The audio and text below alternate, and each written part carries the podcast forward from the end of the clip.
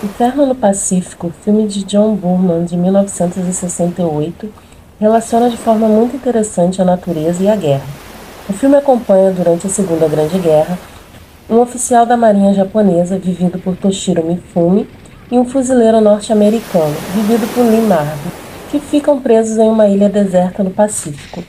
Sozinhos nessa ilha, o oficial japonês e o oficial estadunidense travam sua própria versão da guerra disputando território, fazendo prisioneiros, culminando na cena em que o americano literalmente marca território urinando no japonês.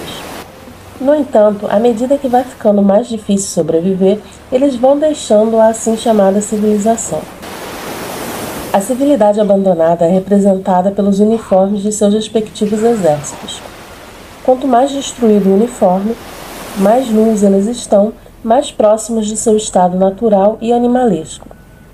Normalmente, quando a gente fala em animalesco, selvagem, pensa em agressividade, violência. Mas aqui ocorre o oposto.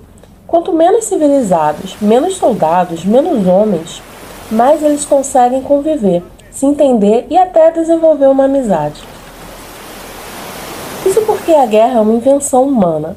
Na natureza, um predador vai matar sua presa, mas ele não vai à guerra, ele não envia outros à guerra, essa ideia fica ainda mais evidente quando este pequeno idílio, essa pausa na guerra, chega ao fim, no momento em que eles conseguem retornar à civilização.